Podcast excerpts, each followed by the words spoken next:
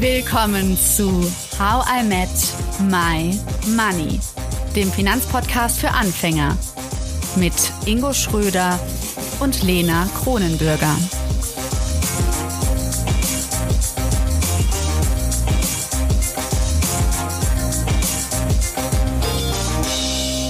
Hallo Ingo.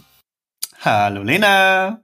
Und hallo an alle, die gerade zuhören. Die Folge ist für dich, wenn du ein ETF-Depot hast. Denn einmal im Jahr sollte man ja rebalancen. Und wenn die Blätter sich verfärben und ich muss sagen, Ingo, ich habe meinen Schal schon wieder rausgeholt aus dem Schrank. Wenn das passiert, dann ist nicht nur Herbst, sondern bei Him auch Rebalancing Zeit. Und für alle, die wie ich jedes Mal überlegen müssen, was ist das nochmal genau? Rebalancing bedeutet, dass wir Geldanlagen umschichten um unsere ursprüngliche gewählte Anlageaufteilung, auch Allokation genannt, wiederherzustellen, die auf unserem individuellen Risikoprofil basiert. Perfekt erklärt, Lena. Und dazu haben wir ja auch beim letzten Mal eine kleine Verlosung gestartet, an der ihr zahlreich teilgenommen habt. Und die Ina aus unserer HIM-Community, die hat gewonnen. Hi Ina. Ja, hallo zusammen. Hi, ich freue mich auf jeden Fall riesig hier bei euch sein zu dürfen. Danke nochmal für die Einladung. Ja, richtig aufregend, jemanden aus der Community da zu haben. Schön, dass du da bist, Ina. Du bist 32 Jahre alt, du kommst aus Erkelenz und wohnst nach Station in Münster und Düsseldorf seit fünf Jahren in Köln, quasi Ingos Nachbarin. Und Stimmt, wo wohnst ja, du eigentlich? In welchem Stadtviertel? Ja, wir haben eben schon, äh, ich habe gesagt, im Poll äh, ist ja eigentlich die falsche Rheinseite, aber trotzdem ja. sehr schön hier. wir drücken ein Auge zu. Das kann man auch Ihr noch habt auch noch mehr Gemeinsamkeiten, Ingo. Ihr beide findet Finanzthemen nicht schlecht, sage ich mal. Also Ina hat vor 13 Jahren eine Ausbildung gemacht bei der Volksbank, dann auch BWL studiert und ist dann aber Richtung Marketing im Master gegangen, hat dann ein Trainee bei Rewe gemacht und Ina, du arbeitest heute in der Lebensmittelbranche. Und ihr wisst ja alle draußen, Ingo liebt es zu reisen. Ingo lernt wild Spanisch die ganze Zeit. Und das Coole ist, Ina, auch da habt ihr eine Gemeinsamkeit. Ihr reist ganz gerne. Du hast dieses Jahr drei Monate ein Sabbatical gemacht. Wo ging's hin? Ja, tatsächlich ins spanischsprachige Länder, äh, nach Südamerika. Ähm, ich war in Kolumbien, Ecuador und Peru. Ähm, ich hoffe nicht, dass Ingo jetzt mit Spanisch anfängt. Ich lerne zwar auch noch und habe auch da viel gelernt, aber fürs äh, richtige Sprechen reicht's noch nicht so gut. Ich habe mir das gleiche gerade auch gedacht, von, da, von daher, äh, nee. Ich glaube auch noch nicht, dass Ingo das kann, aber ich, ich lasse das einfach mal so stehen, wenn Ingo sagt, er geht wieder zum Spanisch. Was, was ist das denn für ein Vertrauen in meine Spanischkünste, Lena? Das ist ja... Für eine Frechheit. Wo, wo, wo warst du in Kolumbien? Ähm, komplett rumgereist eigentlich. Also in Bogotá gelandet, ähm, dann bis in den Norden äh, an die Küste, dann äh, Medellin natürlich. Also sehr, sehr spannend alles, vor allen Dingen so abwechslungsreich. Wo warst du da schon oder warst du schon da? Ähm, ich war bisher nur an der Küste in äh, Santa Marta und Cartagena, aber ich bin jetzt in äh, zwei Wochen knapp wieder da und dann Bogota, Medellin, ähm, nochmal Santa Marta und äh, ja, mal gucken, wo wo es einen dann so hintreibt. ja, wenn du noch Tipps brauchst, äh, sag gern Bescheid. Ina, du arbeitest ja in der Lebensmittelbranche, habe ich eben schon gesagt. Was war so dein Lieblingsessen in Kolumbien? Was sollte Ingo unbedingt probieren?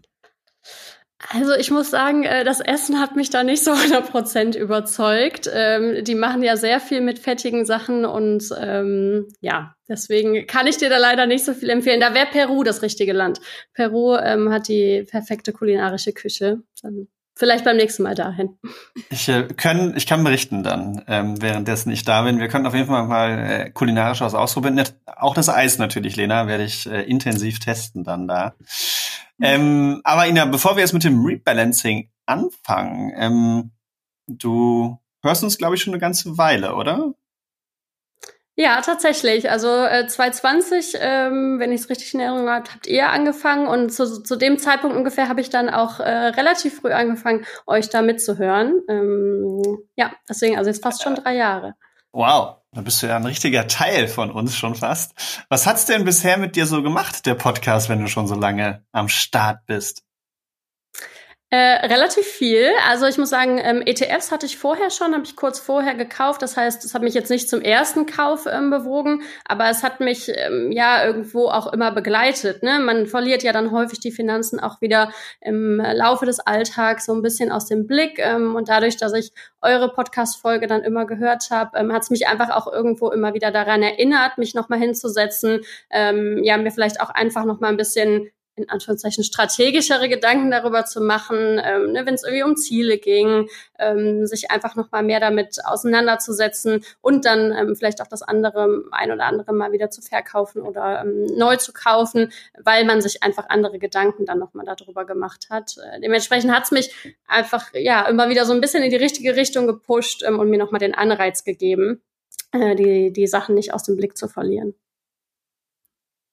Ja, ich finde es super cool, dass du ja eigentlich aus der Finanzbranche, also dass dir die Finanzbranche nicht fremd ist, Ina, und du dich trotzdem an einen Finanzpodcast für AnfängerInnen herangetraut hast. Also ich finde es super cool, so diese Anfängermentalität noch beizubehalten und immer neugierig zu sein. Und ich habe das noch nie so gesehen, Ingo, du, also dieses, was Ina gerade erzählt hat, der Podcast erinnert einen wieder daran, dass man sich ja damit beschäftigen kann und dass Geld so viel bei einem selbst auch verrät und dass man vielleicht doch nochmal ins Depot guckt und so. War dir das so bewusst, dass das HörerInnen dafür auch so verwenden?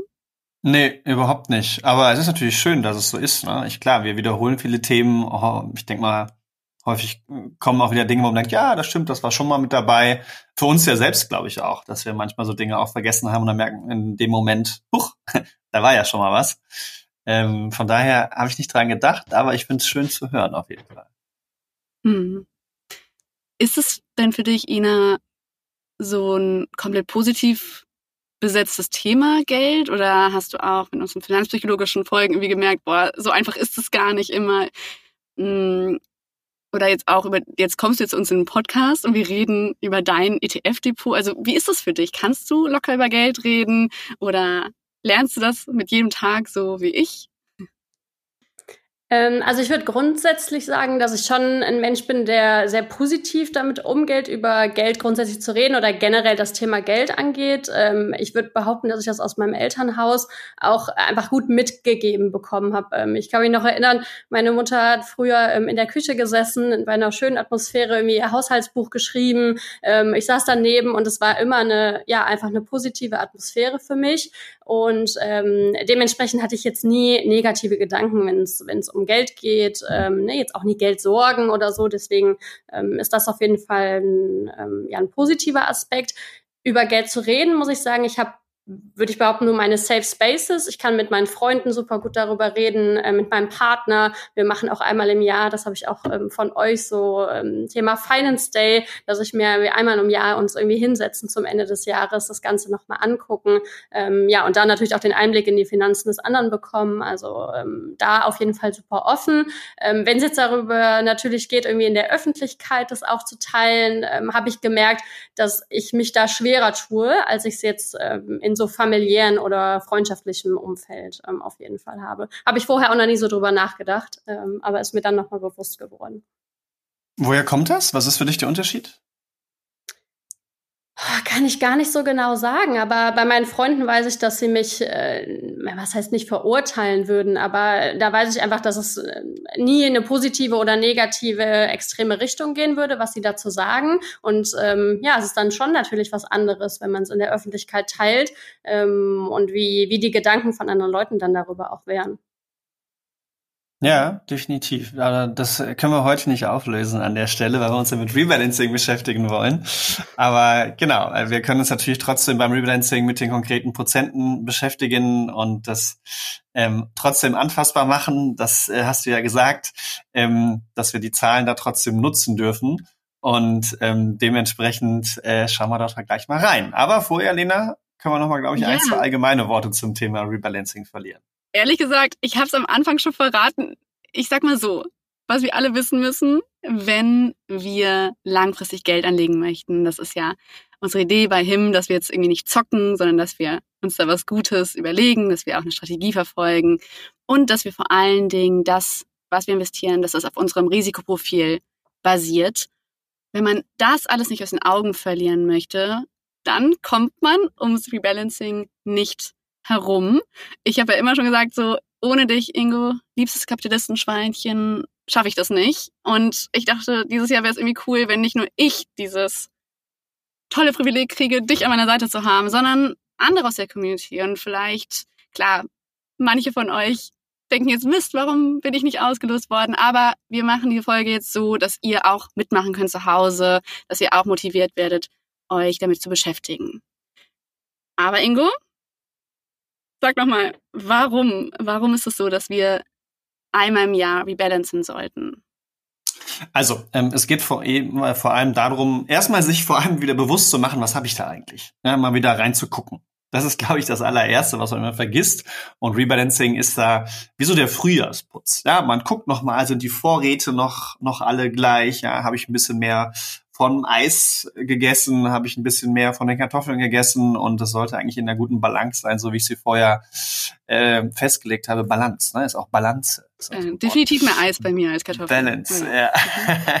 und ähm, das hilft, aber wenn man das jetzt konkret auf die Finanzthemen übersetzt, eben das Risiko einerseits beizubehalten. So viel können wir schon sagen. Ina, bei dir, du hast dich für ein 60-40 äh, Portfolio entschieden. Das heißt 60 Prozent risikoreich, 40 Prozent risikoarm und dahinter steckt ja auch euer persönliches Risikoprofil. Und so wie ihr Risiko gut aushalten könnt, wie es zu euch passt, ja, im Endeffekt.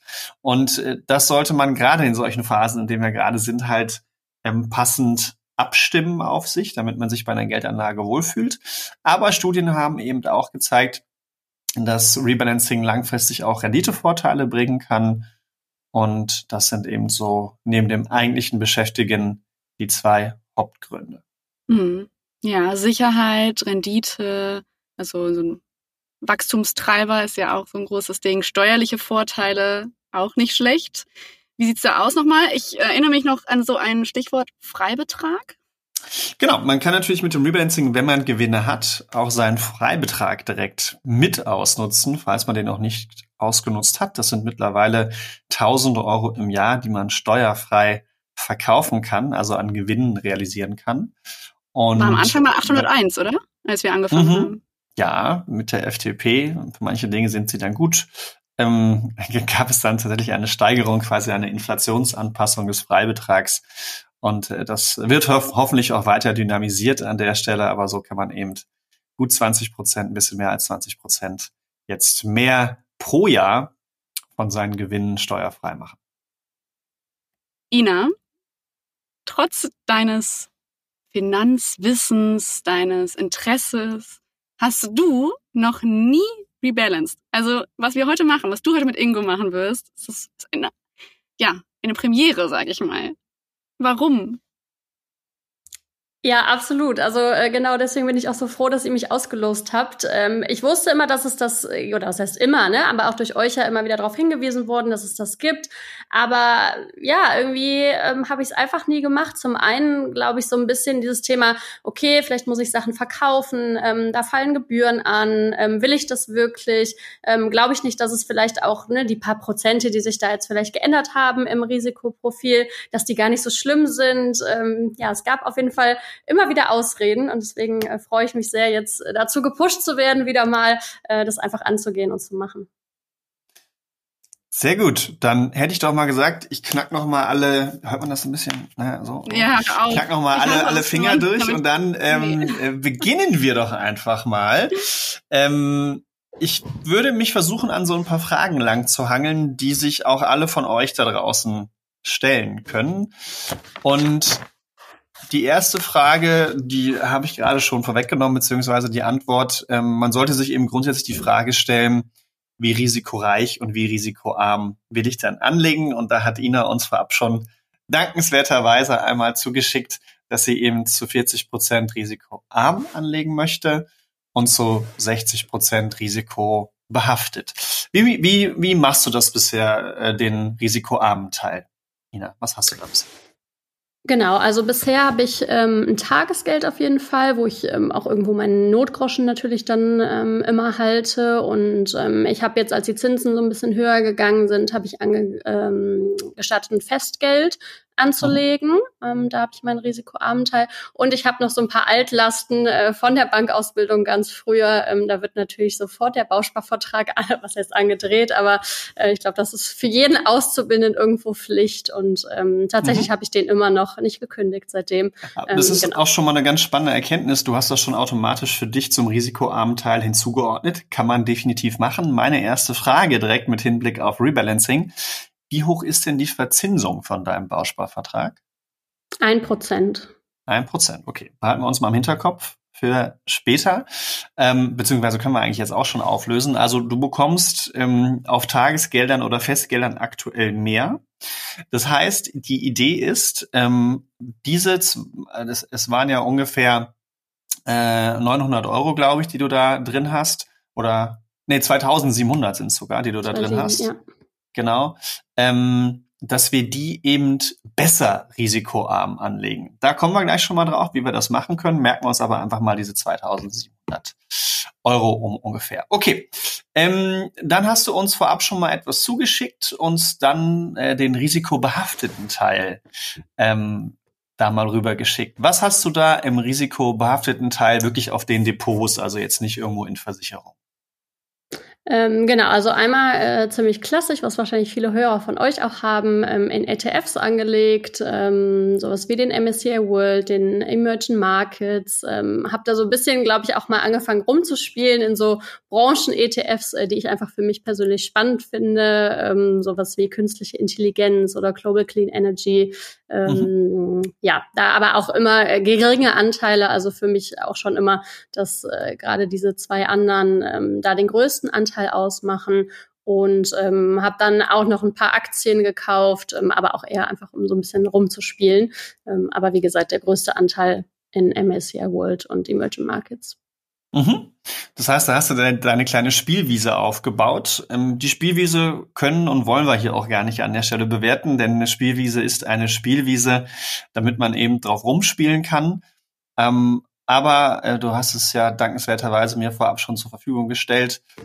Es ist so, dass zumindest aus meiner Wahrnehmung der prozentuale Teil, ich glaube, nicht mehr als 10 bis 15 Prozent ist an der Stelle vom Gesamtvermögen und das an alle an euch da draußen ist dann auch eben genau richtig. Ja, man sollte eben nicht zu viel in Einzelaktien, in so Spielwiesen-ETFs packen, weil bei dir, Ina, gibt's auch Beispiele im Depot mit so einem Clean Energy ETF zum Beispiel, der äh, derbe auf die Mütze bekommen hat, ja. Und wenn man da jetzt zu viel Geld drin geparkt hätte, weil man vorher dachte, ja, aber das Ding geht ab, Zukunftsmusik, ja, dann äh, stünde man jetzt da mit doch sehr krassen Verlusten. Aber das ist wahrscheinlich auch etwas, was du mitbekommen hast, oder? Ich meine, du hast das ja gewählt, so Clean Energy und Big Data, weil du dachtest, das sind die Themen und ähm, renditetechnisch, wie ist so dein erstes Resümee jetzt erstmal mittelfristig? Ja, absolut. Also äh, gerade die beiden und auch die Aktien. Ähm, ich habe dann gemerkt, ich sollte es auch wirklich als Spielwiese lassen. Und ähm, ja, man merkt einfach, dass man natürlich da größere Schwankungen äh, hinnehmen muss. Ich da sehr viel häufiger im starken Minusbereich auch war und ich dann immer wieder froh war, dass ich es wirklich nur mit kleineren Beträgen gemacht habe. Ähm, für mich ganz gut, um ja auch das einfach mal zu lernen, was da passiert und da nicht direkt mhm. mit großen Beträgen einzugehen. Äh, ja, aber deswegen äh, der Fokus woanders. Absolut. Sehr gut. ja, das ist, glaube ich, spannend für, für viele auch da draußen, weil ich bin mir ganz, ganz sicher, dass viele da Spielwiesen technisch sich auch mal ausprobiert haben und vielleicht auch nicht unsere Core-Satellite-Strategie beherzigt haben und noch ein bisschen mehr Kohle da reingepackt haben. Aber fokussieren wir uns jetzt mal drauf. Wir wollen ja konkret mit dir jetzt rebalancen. Ähm, Du hast also ein äh, MSCI World ETF, du hast ein Emerging Markets ETF. Das sind die typischen ETFs, die viele unserer ZuhörerInnen kennen. Du hast anders als Lena für den risikoarmen Teil keine Anleihen-ETFs. Ja, ist weder gut noch schlecht, aber das ist ein kleiner Unterschied an der Stelle. Was dabei auffällt, wenn wir jetzt live rebalancen wollen, dass wir natürlich jetzt nicht mal spontan ein Tagesgeld, ein Festgeld oder einen Bausparvertrag auflösen können. Anders als jetzt ein Anleihen-ETF. Da könnten wir sofort umschichten. Ja, das ist also erstmal an sich für den Rebalancing-Vorgang etwas unflexibler, aber kein Problem, da kommen wir auch noch hin. Was mich jetzt strategisch interessieren würde, wenn ich mir sowas angucke, und das könnt ihr da draußen auch alle mal machen, ich glaube, MSCI World Emerging Markets ist für jeden klar. Du hast ähm, daneben aber noch ein Europa-ETF mit hinzugemischt und auch nicht mit einem gerade geringen Anteil auch noch ein DAX-ETF. Was sind da deine Gründe dahinter? Ich glaube, genau das, was ihr immer ähm, sagt, was man eigentlich nicht machen sollte, ein bisschen emotionale Gründe. Ähm, ich persönlich sehe mich einfach nicht, ich meine, wir wohnen in Deutschland, äh, sehe mich Deutschland und Europa ein bisschen äh, näher oder kann damit mehr anfangen, auch mit den äh, Unternehmen, die da drin sind. Ähm, und klar, in dem MSCI World ne, ist natürlich viel USA-Anteil. Ähm, und ich hatte für mich immer das Gefühl, ach komm, ich nehme noch was, äh, stärkt die Anteile von Deutschland und Europa. Ähm, ja, ich höre aber schon an deiner Stimme, dass du, du das gar nicht so sinnvoll findest. Ja, also ich, ich, ich will es offen lassen, aber genau, ähm, wir könnten jetzt nur stumpf rebalancen, ja, aber die Frage ist ja dahinter auch für jeden da draußen, wie gewichte ich denn auch meine risikoreiche Seite? Ne? Und dann fällt natürlich sowas auch auf und ich sehe das auch immer wieder, dass genau das passiert, was du auch gefühlt hast, ne, man so ein, also gerade hier in Köln, ne? Bayer ist ums Eck, man bekommt, glaube ich, noch ein paar Aktien vererbt, so nach dem Motto. Also gerade so diese, das, das deutsche Verbundene oder Europa ist es einfach näher, da ist man auch mal häufiger hingereist als jetzt vielleicht in die USA und, und war da im Silicon Valley unterwegs. Hm, wie verheiratet bist du denn, um es mal ganz deutlich zu fragen, mit deinem DAX und deinem Europa-ETF? nicht so sehr verheiratet, dass ich es äh, unbedingt halten muss. Ich weiß nicht, ob ich es komplett verkaufen würde, aber ähm, mhm. anteilsmäßig da ein bisschen runterzuschrauben und zu sagen, okay, äh, ich gewichte den Anteil nicht mehr so stark, da wäre ich auf jeden Fall dabei. Mhm. Kurze Nachfrage. Ich das, ja. Ich finde es super spannend, Ingo, was du sagst. Kannst du nochmal die Gründe nennen, warum du einfach da ein bisschen kritischer drauf guckst? Geht es da nur um Rendite oder auch andere Gründe? Es geht um Einfachheit und dass man sich immer wieder ja hinterfragen muss, ist das, was ich da tue, richtig? Denn wenn man es sich super einfach halten will, und das ist meistens auch die renditeträchtigste Variante, ist eben prognosefrei langfristig zu investieren.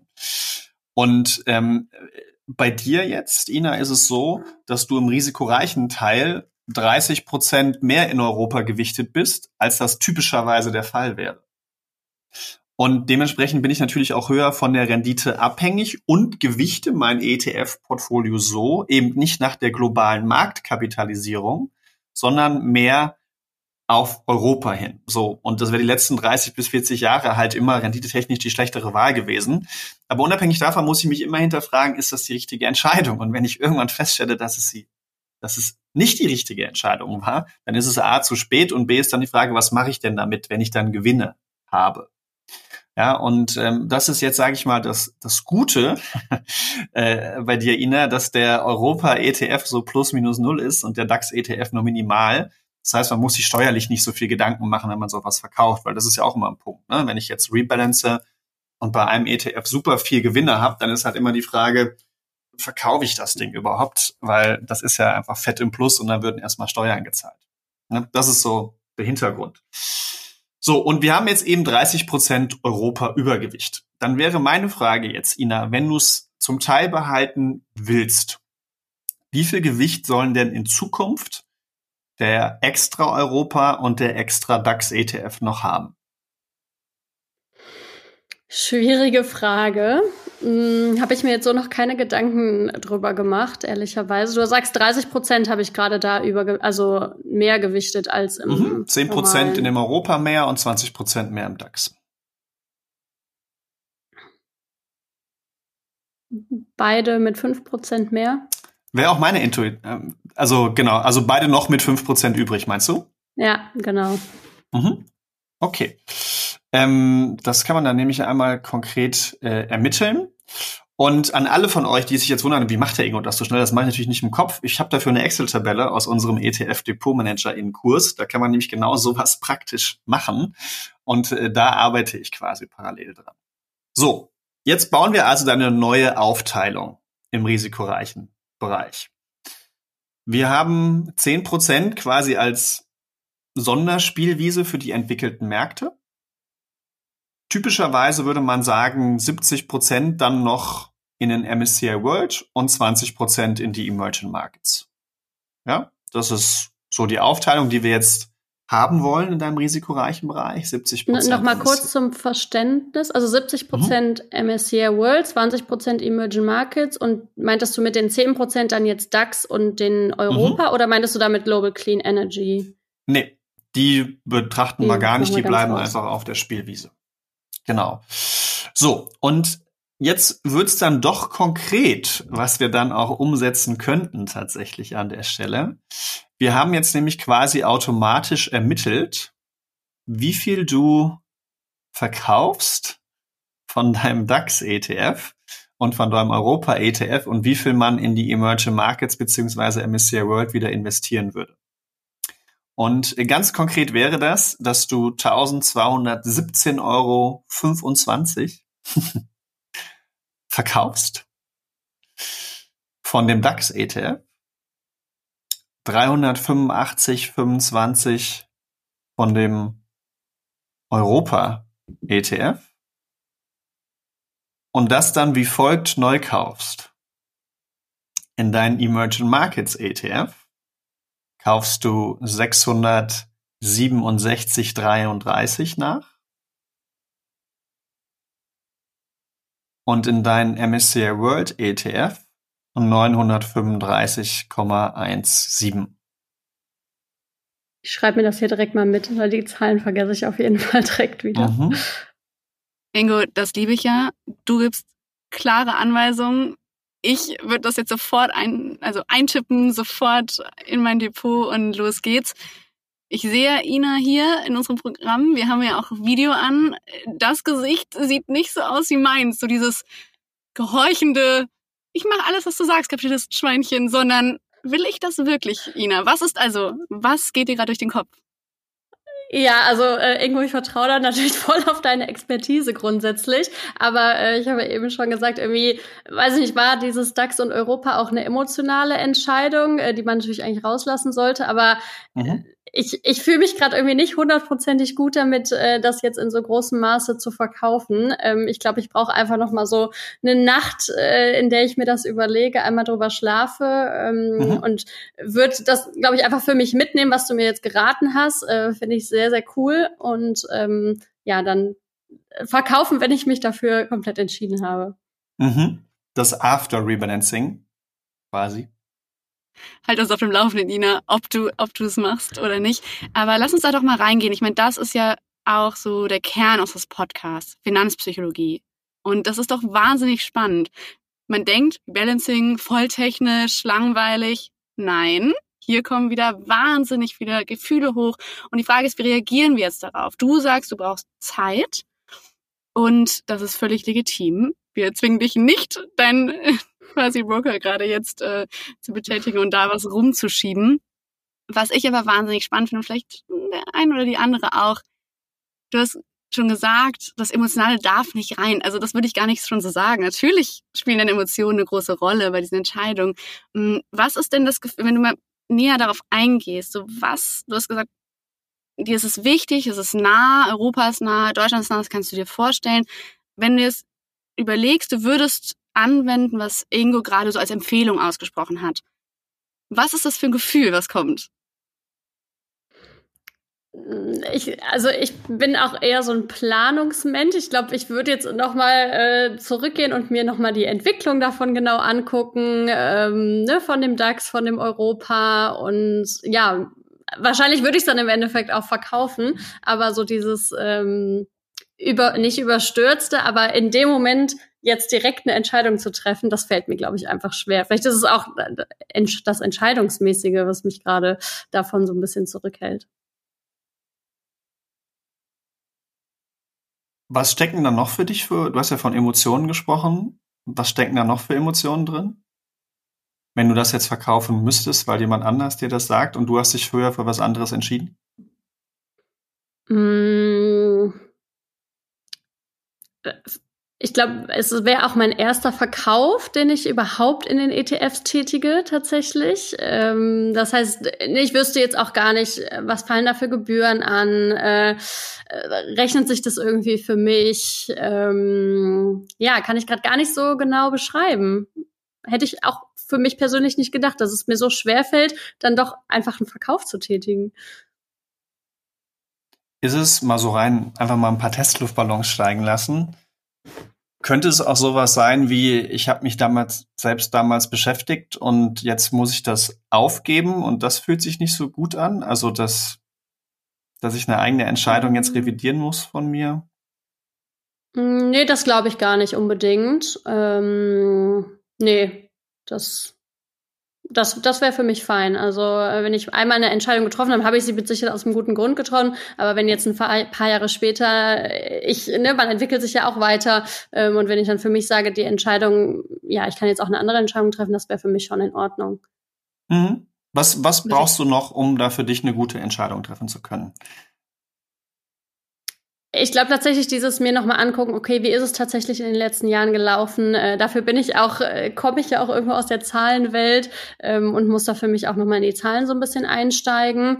Ähm, und mir tatsächlich auch einfach angucken, was zahle ich dafür, wenn ich es jetzt verkaufe. Ist es, ich meine, das sind ja nur ein paar Euro, lass es wahrscheinlich nachher 20 Euro sein, die sich auf die Rendite langfristig gesehen wahrscheinlich positiv auswirkt. Aber irgendwie ist es trotzdem, okay, ich zahle jetzt 20 oder 30 Euro nur, um einen Verkauf zu tätigen. Ich glaube, ich muss mir einfach nochmal bewusst machen, dass es mir langfristig positive, ähm, ja, dass ich langfristig was Positives daraus mitnehmen werde. Und dazu gleich mal ein, ein kleiner Tipp an der Stelle nochmal. Wenn dir das besonders wichtig ist, dann hast du ja gesagt, du bist bei ING als Broker. Nichts gegen IND und äh, ING und keine bezahlte Werbung hier gerade an der Stelle. Ich würde mit deinem kompletten Depotinhalt umziehen zu Scalable, weil du bei ING für gewisse Verkäufe locker fünf bis zehn Euro pro Verkauf zahlen wirst, wohingegen das bei Scalable komplett umsonst ist. Ähm, da wirst du, denke ich, auch nicht die Einzige in der Community sein, die schon mal ein Depot früher eröffnet hat, wo es solche Neo-Broker noch nicht gab. Und du kannst ganz einfach jetzt ein neues Depot eröffnen, kannst sagen, hey, ich habe diesen Inhalt, bitte zieht mir den eins zu eins komplett rüber. Das geht kostenfrei, das muss auch kostenfrei gehen. Ähm, das geht meistens innerhalb von ein bis zwei Wochen, dass man dann umgezogen ist. Und dann könntest du Verkäufe nahezu für null Euro bei Scalable oder Trade Republic tätigen anstatt für 5, 10 oder noch mehr Euro bei deinem Broker zu zahlen. Das schon mal so als kleiner Kostentipp an der Stelle, damit äh, das die ganze Sache etwas einfacher macht. Ja, auf jeden Fall auch äh, sehr spannend zu wissen. Hm, worauf ich gerne nochmal eingehen wollen würde, weil wir jetzt so schön über Emotionen geredet haben und es gar nicht so einfach ist rauszufinden, was es ist. Was ich gehört habe, Ina, war ja auch so ein bisschen, da verstehe ich dich total. Ich bin auch Großeuropäerin im Herzen, so dieses, die Nähe und dieses, dass du es auch unterstützen willst, sozusagen die Unternehmen, die zum Beispiel in Europa ansässig sind. Und das ist ja auch etwas, was wir gelernt haben in der Aktien- und ETF-Reihe. Also wir haben, wenn wir investieren und auch wenn wir nicht investieren, Einfluss auf den Markt und haben ein Gewicht. Und das ist ja ein bisschen, ja, vielleicht auch einer der Gründe, warum es dir dann schwerfällt, dass du sagst, ich will aber gar nicht so viel in die USA oder in welche ja, Kontinente auf der Welt äh, so viel investieren, sondern möchte eigentlich ganz gerne so heimatnah wie möglich sein. Gibt's da, Ingo, vielleicht auch nochmal, ja, so finanzpsychologisch so eine Möglichkeit? Also sagst du dann, ja, wenn man Rendite, wenn man nur darauf guckt, dann ist es halt so? Oder sagst du, ja, dann muss man es halt irgendwie auf der Spielwiese ausleben? Oder sollte man dann zum Beispiel schlechtere Renditen in Kauf nehmen, wenn einem das wichtig ist? Wie bei vielen Dingen, die wir schon die letzten Jahre besprochen haben, ist eine bewusste Entscheidung wichtig und warum ich das mit dabei habe. Wenn ich sage, ich nehme DAX und Europa mit rein, dann muss mir rein rational erstmal bewusst sein, ich mache damit tendenziell eine schlechtere Rendite und meine Diversifikation ist schlechter. Also sprich schlechtere Rendite und weniger Streuung. Ja, das ist es per se erstmal, was man sich damit ins Boot holt. Ich kann dann aber hingehen und sagen, okay, ich treffe diese Entscheidung bewusst, mir, mir ist das klar. Weiß ich nicht, ob das vielen so klar ist. Häufig ist es halt eben dieser typische Home Bias, ja, dieses psychologische Phänomen, was einen dazu bewegt, aber eben zu Renditeverlusten führt. Und das ist für mich eigentlich der, der Hauptpunkt. Und wenn man das für sich in Kauf nehmen will und dann sagt, ich, ich, ich habe da eine gewisse Verbundenheit dazu, ich behalte das jetzt, mm, dann würde ich aber noch mal genauer dann erforschen, wenn es nicht die rationalen Gründe sind, die dafür sprechen, weil die sprechen definitiv dagegen. wenn ich dann sage, okay, aber emotional hänge ich da dran, okay, was sind das denn für Emotionen? Und ähm, wie tief hängen jetzt meine Emotionen an, an einem ETF, äh, der in Deutschland oder in Europa liegt? Also was, was können da für Emotionen dran heften? Ja.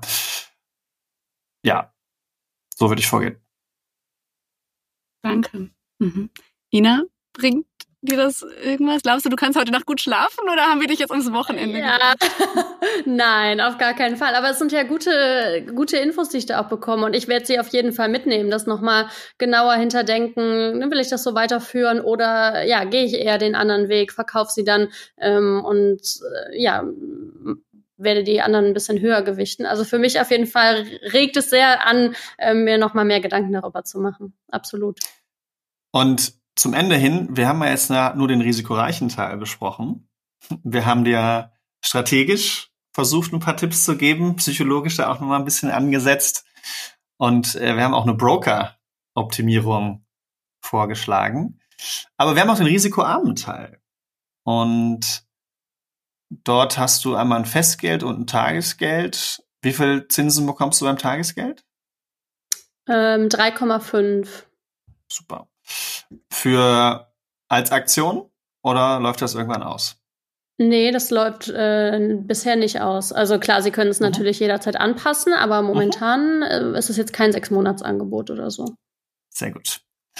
Dann bleibt immer noch der Bausparvertrag übrig. Da, dort hat man nur ein Prozent und ähm, tatsächlich auch, wenn ich eine Gesamtaufteilung betrachtet habe, ähm, wäre es so, dass man ähm, noch den Bausparvertrag komplett auflöst und von dem risikoreichen Teil noch etwas abschöpfen würde. Ja, also selbst wenn wir das jetzt so komplett komplett ähm, Verkauf, also nur noch fünf Prozent beim DAX und beim Europa ETF, wenn man das so macht, übrig lassen, dann wäre es schon so, dass du die Erlöse, die du daraus erzielst, nicht komplett in MSCI World und Emerging Markets packen würdest, sondern schon noch einen Teil, einen kleinen Teil mehr in den risikoarmen Bereich.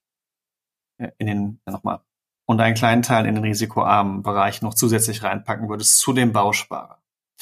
Da jetzt meine Frage. Ähm, was hältst du da von einer zusätzlichen Diversifikation in Anleihen-ETFs? Äh, halte ich tatsächlich sehr viel von. Ähm, vor allen Dingen in der letzten Folge habt ihr ja auch nochmal über Anleihen-ETFs gesprochen. Und da habe ich es mir zum Beispiel wieder in den Kopf gerufen, dass ich mich immer mal mit Anleihen-ETFs beschäftigen wollte. Aber wie das dann so ist, äh, habe ich es doch nicht gemacht. Ähm, und deswegen, ja, finde ich eine super Anregung und ähm, kommt für mich auf jeden Fall in Frage. Äh, Gerade die Gründe, die ihr in der letzten Folge auch nochmal genannt habt, ist das auf jeden Fall was, ähm, was meinem Portfolio, glaube ich, gut tun würde. Dann machen wir doch da mal einen ganz konkreten Tipp draus. Ich gebe dir jetzt und euch allen da draußen mal einen ETF mit, den man dafür nehmen könnte in dem Bereich. Und zwar hat ja die WKN A3D wie Dora, M wie Martha, 2 und C wie Cäsar. A3D M2C. Das ist einer von HSBC, nachhaltig. Und der investiert größtenteils in globale Staatsanleihen und ein bisschen in globale Unternehmensanleihen. Und der hat eine sehr kurze Laufzeit, also nur ein bis drei Jahre.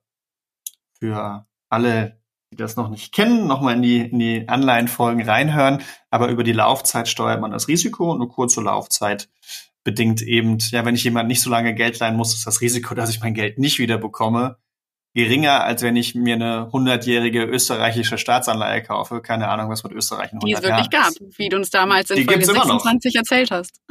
Die ja. gibt's immer noch, ja. und ähm, genau. Und dann könntest du tatsächlich ähm, hingehen und zumindestens mal das, was aus dem Bausparer drin ist, also 925 Euro, nee, 2776, ähm, die könntest du komplett in den Anleihen-ETF reinpacken. Ähm, plus, was wir dann noch hatten, das waren noch mal ja so ungefähr, ähm, lass mich mal kurz gucken,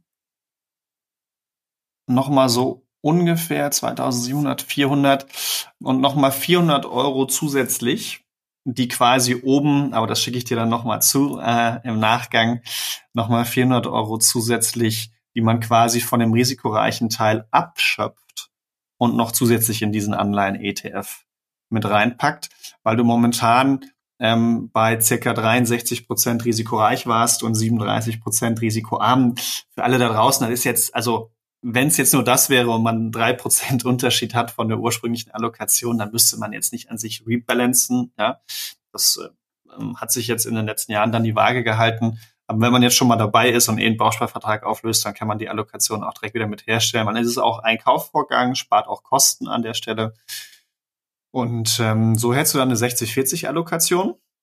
Vielleicht da direkt eine Frage zu, äh, weil du jetzt sagst, bei drei Prozent ne, muss man es nicht unbedingt machen, wenn es jetzt nur darum gehen wird. Empfiehlst du das ab einer bestimmten Prozentzahl, sag ich mal, weiß nicht, fünf oder erst ab zehn oder was, was wäre da so dein Rat?